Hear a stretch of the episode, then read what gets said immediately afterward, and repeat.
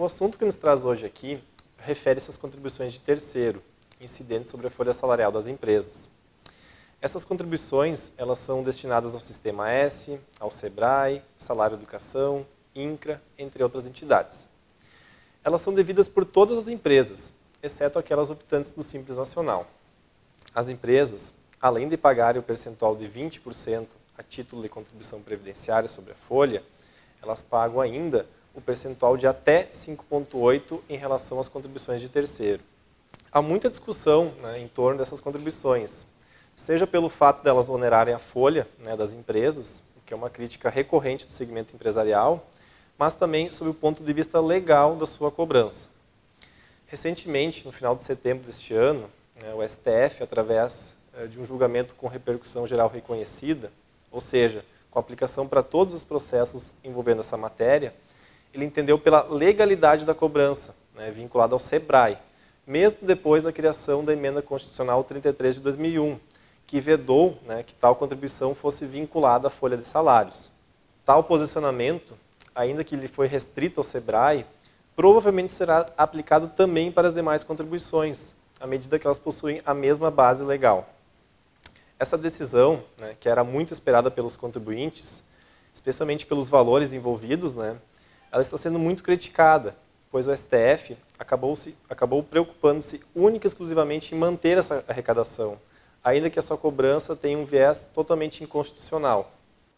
Diante dessa decepcionante decisão, por outro lado, ainda há outra discussão sobre o assunto, que não foi objeto de análise do STF, que diz respeito à limitação da base de cálculo de apuração das contribuições de terceiro.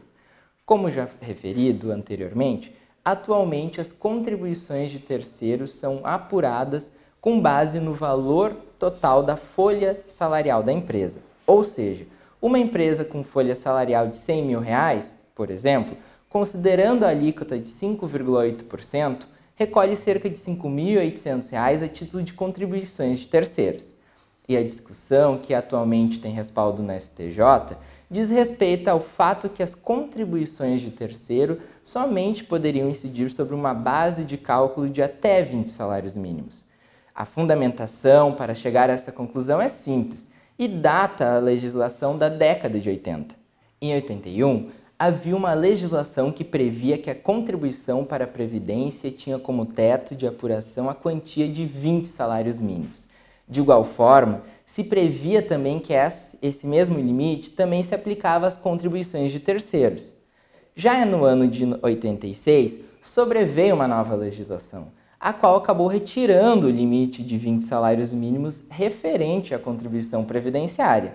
Todavia, tal legislação foi silente sobre as contribuições de terceiro, ou seja, pelo fato da nova legislação não dispor sobre o assunto, entende-se que as contribuições de terceiro continuam sendo devidas sobre uma base de cálculo que não pode ser maior a 20 salários mínimos vigentes, como era inicialmente previsto na legislação de 81. Assim, ainda que uma empresa tenha uma folha salarial de 100 mil reais, como dito no exemplo anterior, pelo entendimento que se propõe, ao invés de recolher o valor de R$ 5.800, apurado sobre o total de sua folha, ela somente recolherá a quantia de R$ 1.200, aproximada, calculada a partir da base de cálculo de até 20 salários mínimos. A aplicação desse entendimento, ainda que não tenha acabado com a contribuição de terceiro, que acabou recentemente sendo confirmada pelo STF, pode representar uma grande redução na carga tributária das empresas, especialmente se considerarmos aquelas com uma folha salarial grande.